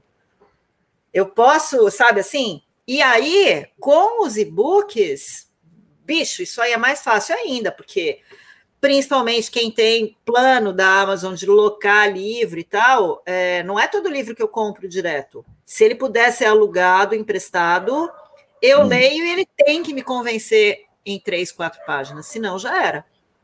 E aí, tchau. Tchau, livro. Não, não vai. Porque aí também, Bruno, também assim, eu também vivo disso, né? Eu também faço análise de texto. Se no meu momento de diversão eu ficar vendo coisa ruim, vendo coisa ruim, graças à minha vida. Nenhuma. Não. É. é. Não, não tenho, já, já que não gente... pudor de largar livro, uh, não, não tenho, não. É, à vontade. Mas é, é curioso isso que você falou. Série também se não pegar logo, largo, não estou nem aí. em compensação, cinema, nunca saí. Eu, em compensação, eu acabei, eu acabei de ver uma. Acabei não, faz dois meses. Eu estou de luto ainda. Acabei de ver uma série que tem 500 episódios. E não conseguia largar. Eu assistia Qual? quatro, cinco por dia. Que é, é Ertru, Ertru, o Guerreiro Otomano, na Netflix. 537 episódios. Ertru. Vale chegar no final? Bicho, é a melhor série de todos os tempos depois de Gilmore Girls. É a melhor série de todos os tempos. É, escreve E-R-T-R-U-L, Ertru. É a história do pai do cara, que é o Osman, que fundou o, guerre... o Império Otomano. Então, se passa na Turquia, a conquista toda do território, e a, a série é toda falada em turco, e é a coisa mais legal do mundo. 500 Danou-se, né, Bruno? Agora você vai ter que ver isso. Eu vou ter que ver, eu sou fascinado Bruno, pela Turquia. O Bruno, ah, é o herdeiro do trono de bagaça, Ferrou a bagaça, só personagem malvado. Cada temporada é, tem um vilão pior que o outro. É muito legal. Não. Porque o Bruno é o herdeiro do trono de Bizâncio, na verdade. Ah, então. É, então você é vai conhecer a história do avô de Osman, do pai de Osman, do avô, do pai, do pai do Osman. É, do fundador do Império Otomano. Cara, é muito bom, é muito bom. 537 episódios. E assim, não é uma. Claro, vai, sei lá. Quando estava no 300 e não sei o quê, teve umas horas que eu dei uma adiantadinha, eu roubei. Mas bicho, não dá. É, a mesma compulsão para assistir é o desapego quando é ruim. Olha só. É, a gente já passou aqui pela, pela questão do, da linguagem neutra, né? Que foi um momento polêmica. Eu vou trazer um outro momento polêmico aqui. Uh, Ale, tem, tem uma discussão rolando por aí, né? Rolando na internet, é, sobre a função social das histórias, né? a função social da literatura. Então, tem, tem uma galera que diz basicamente o seguinte: é, se a sua história não tem uma moral bonitinha, satisfatória para a sociedade, né, positiva para a sociedade, ela não deveria existir. Você acredita nisso ou não? Eu não só não acredito nisso, como eu condeno qualquer tipo de censura, de retirada de livro, de temas que não fazem parte mais do entendimento cultural deste tempo e deste espaço. Então, eventuais discussões a respeito de Monteiro Lobato era racista ou não era, enfim, você até para você entender se era ou não era, você precisa estar com a obra lá e ler. É, esse julgamento precisa ser feito em cima da obra, não é suprimindo uma coisa ou peneirando uma, um, um tipo de história, de linguagem, de conceito, de ideia, que a gente vai chegar a uma melhoria cultural, social ou de civilização. É... Tem coisas muito nocivas no mundo, muito nocivas no mundo, mas se elas existem, elas refletem alguma coisa que precisa ser vista para não ser repetida, inclusive. Então, assim, história não foi feita para ter moral, para começo de conversa, né? Você tem conto, você tem fábula para isso, é um gênero literário específico que tem moral e que precisa ensinar alguma coisa. A própria literatura, ela tem seus remédios, né? Você tem a parte toda de literatura epistolar, as cartas, os sermões, a, as fábulas, são todas voltadas para a moral. O resto vai se dividindo e tem cardápio para todo mundo. Agora, não, não literatura não cabe em forma nenhuma. Se você quiser fazer alguma coisa muito estranha, muito fora da curva, faça. Sofra as consequências, ou arque com as consequências daquele seu tempo, daquela, daqueles seus leitores, daquele seu grupo, do seu país e tal. Porque se, se, a gente começar a relativizar as coisas desse jeito, então é bom, não é, é bom para esse tempo, não é e tal. E quem é que então, diz se é, o que, que, é o bom, né? O que, que é o bem?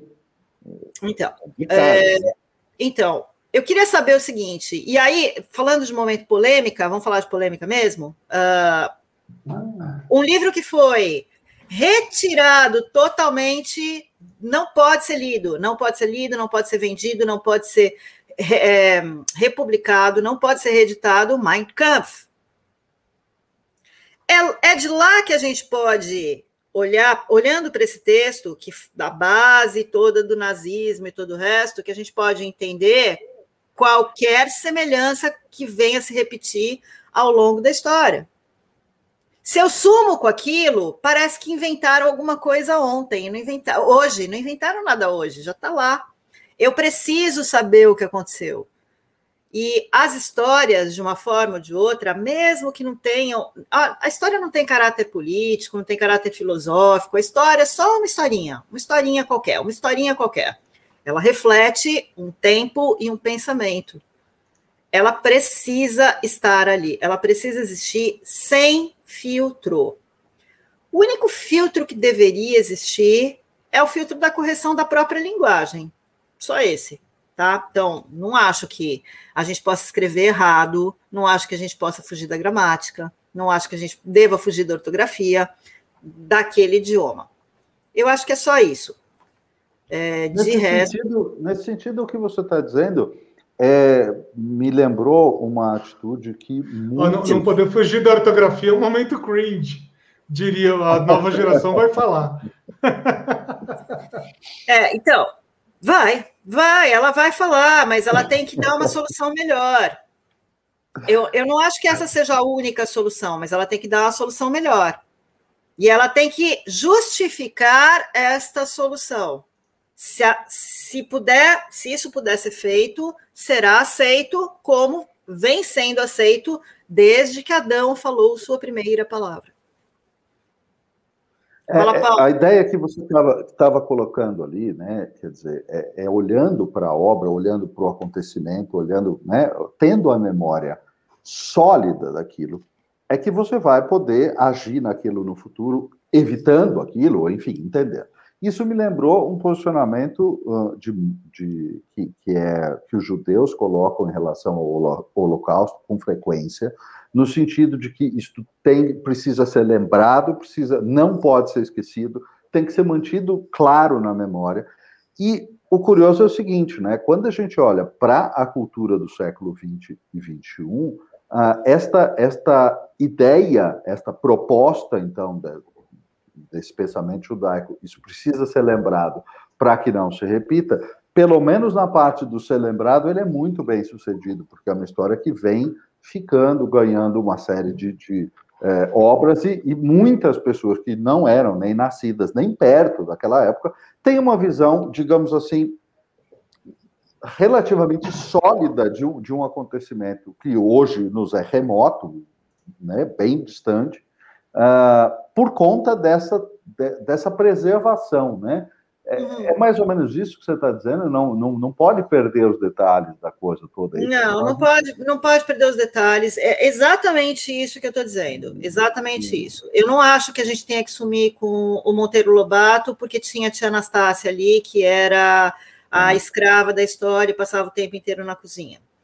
É, isso não pode acontecer. Isso não pode acontecer. Não pode acontecer porque você desrespeita o momento anterior, e aí é quando a literatura, como qualquer outra arte, vai cruzar com a sociologia, vai cruzar com a antropologia, uhum. ela vai se encontrar com história, ela vai se encontrar com filosofia, que é o corpo das coisas que ficam das civilizações e das sociedades. Uhum, uhum. Não tem como preservar um pedaço e retirar o outro. Por que, que isto é justificável? Por que, que é justificável? Porque é um discurso que agora a gente não tem? Então tá bom. É, o que, que a gente vai fazer? A gente vai sumir com Lolita? A gente vai desaparecer com Gabriela Cravo Canela? O que, que, que, a gente vai fazer com, com, com, essas coisas? Né? O que, que a gente vai fazer com isso? O que, que a gente vai fazer hum. com vidas secas? Hum. O que, que a gente vai fazer com isso? Uma, uma das coisas que, que as pessoas agora têm falado muito, e que eu tomei um certo choque quando as pessoas olharam isso como uma novidade, elas disseram assim: ah, a gente precisa colocar é, avisos, ou, ou, enfim, né, coisas ali antes do texto principal do livro, né, que alertem, ó, havia um contexto histórico, parará, parará. E quando eu li isso sendo visto como uma novidade, eu falei assim, mas espera aí, eu, eu já li, por exemplo, um livro que é, não me lembro o autor, mas o título é A Morte de Arthur. E, é um livro escrito no ano 600 e pouco, 1300, não me lembro. É um, é um livro muito velho. E é evidente que o, o, o editor, que, quem publicou aquele livro, colocou um prefácio, chamava prefácio, né? colocou uma introdução, um prefácio dizendo, olha, este livro foi escrito 600 anos atrás. Então, qual é a novidade? Então, ô, Paulo, mas, Paulo Bruno, pensem, pensem bem numa coisa, que hum. é, por que, que as pessoas estão se, se espantando tanto com o que é humano? É, e elas não podem apenas, então, se espantar e não repetir, porque o, eu não posso, então, a partir da arte, a partir da música, a partir da, da, da pintura, a partir da literatura, de qualquer coisa, eu não posso olhar para aquilo e dizer, não, eu não tenho mais livre-arbítrio, eu, tenho que ser, eu tenho que ser avisada sobre isso. Hum. É, em que medida estão respeitando também a inteligência e a capacidade de escolha das pessoas? Isso hum. é nocivo? Não é nocivo. O que é nocivo é a gente uh, é, valorizar aí, em outras situações, comportamentos que socialmente não são mais aceitos. Então, tá bom. Então, o uhum. fato de eu ler Negras Raízes vai me tornar uma escravagista hoje? Qual é o sentido de se pensar assim? Eu acho que é falta do que fazer, sinceramente falando. Porque o que tem Negras Raízes foi aquela foi a obra que foi adaptada e foi uma minissérie dos anos 80, estou correto? Isso mesmo, Negras Bom, Raízes. Eu assisti, justamente, eu assisti aquela. Você aquela tinha 10 anos, Paulo. E aquilo me marcou profundamente, claramente, do tamanho do horror da. da isso, da isso. Não o contrário. Isso, isso, isso, exatamente isso. Sim. Então, se a gente começar, Bruno, com essa patrulha de que Agora a gente precisa entender a função do editor, é colocar aviso, é entender se aquela história tem moral, se ela não tem, se ela faz bem, se ela não faz. Gente, isso só tem um nome, é censura. E aí não, não, não, não, tem, não tem jeito de, de continuar produzindo dessa forma. Agora, por outro lado, deixa eu te dizer que eu acredito que as pessoas que produzem arte e cultura, elas sempre se balizam por coisas muito legais. O ideal é que sejam coisas legais, mesmo que chocantes. Mesmo que chocantes. Então ela vai construir um super monstro do mal, um psicopata hum. como personagem, e o desfecho disso, ele é, ele é muito bom no final das contas, porque o psicopata foi morto, porque ele foi preso, porque ele foi degolado, porque dá um alívio que o bem venceu, né? É, tem, tem, essa. A famosa catarse lá, exatamente. Isso, é catártico. Então, é, é desnecessário. Eu acho isso falta do que fazer. O que está faltando hoje? Está faltando crítico literário de novo, aquela figura chatérrima que fazia resenha se estava bom, se estava ruim, para balizar o mercado, porque o que você tem hoje é opinião, não é crítica. Hum. Tudo bem? É... é bem diferente, né? É bem é, diferente. É. é, então, tá faltando crítico literário, tá faltando crítico de arte, tá faltando crítico, não op opiniões, palpiteiros. O mundo está muito cheio de palpiteiro e de pouca gente gabaritada para criticar um trabalho. Criticar um trabalho, analisar, observar, analisar, é, concluir e abstrair ali, certinho, teoricamente. É bom por causa disso, é ruim por causa disso. Isso com filme, isso com livro, isso com obra, pintura, com fotografia, com show. Cadê os críticos musicais? Cadê? Porque, ó, se tudo é bom, nada é bom, né? não tem mais parâmetro, não tem mais visão de nada, né? E só para ajudar a te responder isso, diretamente. Isso por um lado. Diretamente Isso lado da arte, Bruno. Do lado de. Fez, Desculpa. Que você fez agora, é, pelo menos para o crítico musical, eu tenho essa, uma parte da resposta, porque a gente entrevistou Bento Araújo aqui, há algumas edições atrás. Bento tem a minha meu mais profundo respeito exatamente por ser um crítico musical gabaritado de verdade. Então, essa eu fico feliz de poder te responder. Mas falta mais Bento? Falta, falta muito Bento muito, Falta muito, no mundo. Muito. Falta muito. Bento no mundo? Pra cá. É isso que eu estou dizendo. Muito. Porque quando você só tem opinião, opini... bom, a gente sabe, né, que opinião é que nem cada um tem a sua, né? Opinião, cada um tem a sua. Perfeito. É, não tem. Isso de um lado. E na educação, Bruno, que é um, um, uma seara que você vai entrar na sua vida, você vai começar a entender de educação agora pela ótica de ser pai, né? E vai se interessar, e vai ler, e vai ler correntes, e vai ler educadores, e para escolher escola e todo o resto, você vai começar a entrar nessa área. Dos educadores, posso falar, estou no meu lugar de fala. É, não estou dando palpite, não estou dando palpite, estou no meu Sim, lugar. educadora, está perfeito. Uhum. É.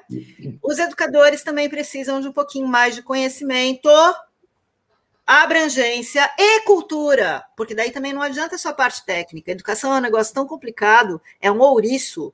Ele é muito molinho, né? É uma pele muito frágil e muitos espinhos. Então, é, precisa também é, entender que bicho, é um mundo, é um mundo lá fora, e agora a gente tem a, o mundo das telas, que são mundos dentro de mundos, uhum. várias dimensões, e que não adianta tornar o livro um inferno e deixar o cara ver determinados canais de YouTube, ouvir determinadas músicas e outras coisas mais. Então, o, o vilão sempre é o livro. Eu estou cansada disso. é, não, é, é Gente, é porque... senhora, senhoras e senhores, quero dizer que esse foi o último episódio do Story Talks, porque a partir daqui seremos cancelados por uh, educadores, críticos de arte, justiceiros sociais em geral. Gente, obrigado, obrigado.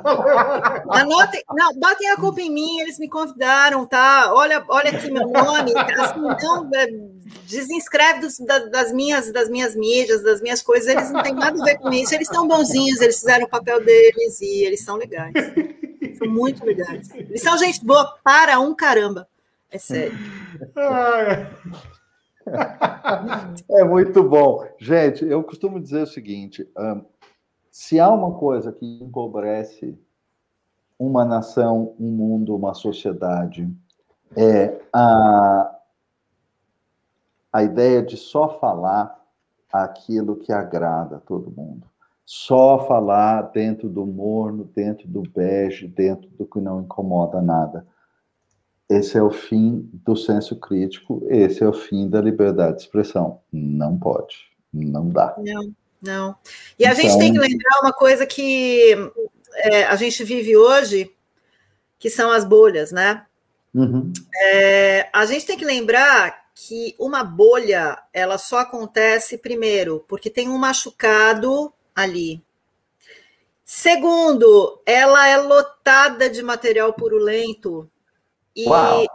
terceiro, se ela não, não for bem tratada, ela vai causar uma cicatriz pior do que o machucado que a causou.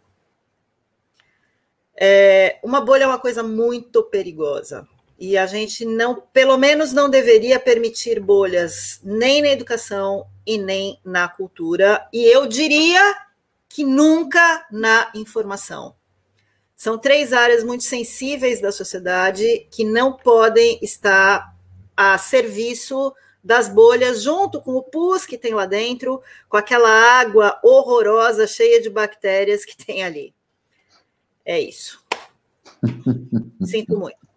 Sinto muito, Bruno. Deixa eu, última pergunta, então. Não, última pergunta para a gente ser cancelado, então, de verdade. É, a, a, a, formação das bolhas, né, pelo menos hoje em dia, está muito ligado com os algoritmos, né?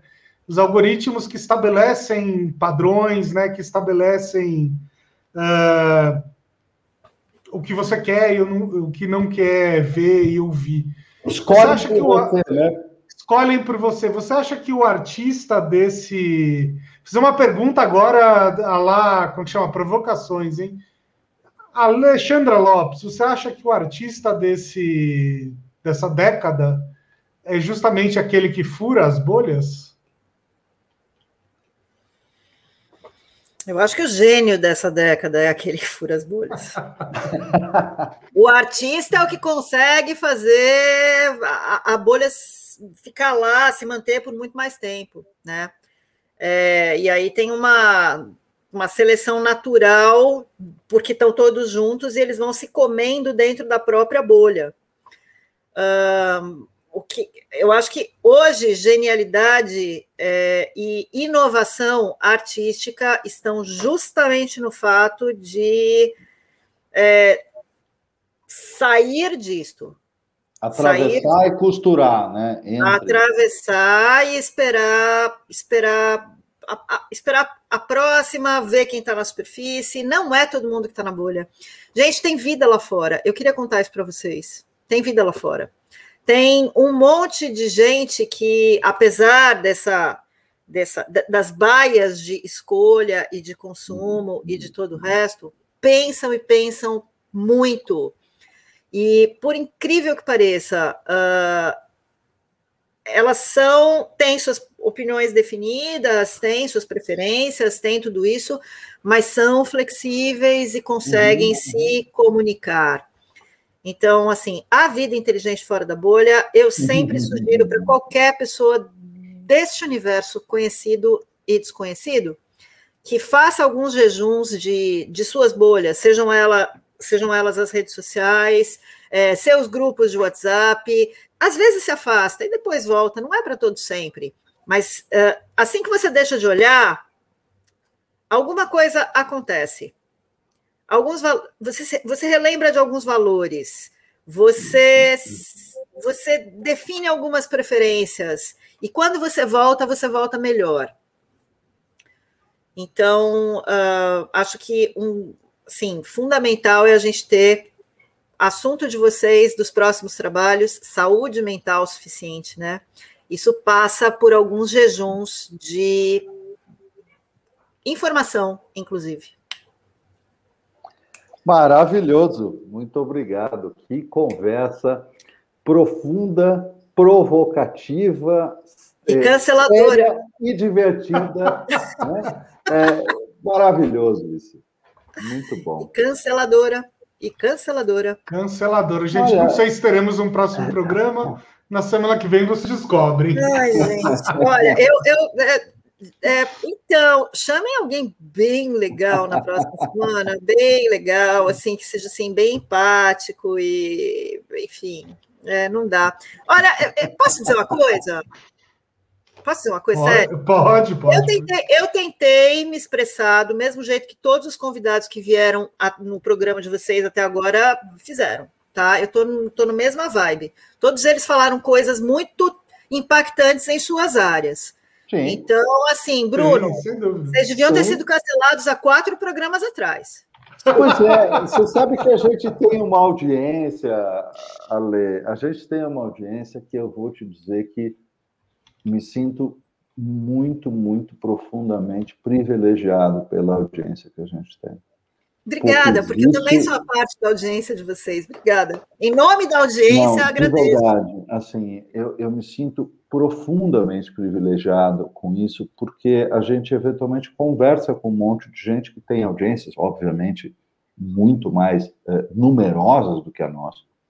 Uh, e as pessoas passam por determinadas coisas com as suas audiências que a gente não passa com a nossa. Então, eu, eu, olha, eu me sinto muito privilegiado, tenho que agradecer imensamente a nossa audiência por ser tão, é, tão, tão dada a entender inovação, a, a romper bolhas, a aceitar visões diversas. É uma felicidade poder fazer um programa para gente como vocês. De verdade. Uhum. Esse é o fato. Sim, é sim. E, e, muito necessário nos dias de hoje, diversidade de pensamento e uh, entendimento que, assim, gente, não está tudo certo. A gente está no meio de um caldeirão e é, não está fácil. E por que não está fácil? É mais importante que a gente seja sim. profundo, que a gente pense mais, que a gente provoque mais e que a gente tenha opiniões mais sérias a respeito das coisas. Sensacional. Muito bem. Senhoras e senhores, com vocês, Ale Lopes. Ale, como é que Oi, as pessoas te encontram? Quais são os seus canais? As pessoas me encontram por aí, sabe? Elas me encontram nas redes sociais, claro. É, elas me encontram digitando Alexandra Lopes na Amazon e elas, ah, Facebook, Instagram e, enfim, é tudo um Alexandra Lopes por aí, vocês me acham, tá? E quando, quando eu estou para falar, para lançar um livro aí, não, não venham aqui de novo, porque senão vocês vão ser cancelados mais uma vez, mas vocês mostram, faz um jabazinho para mim, tá? Já já, daqui, sei lá, um mês, dois, tá bom?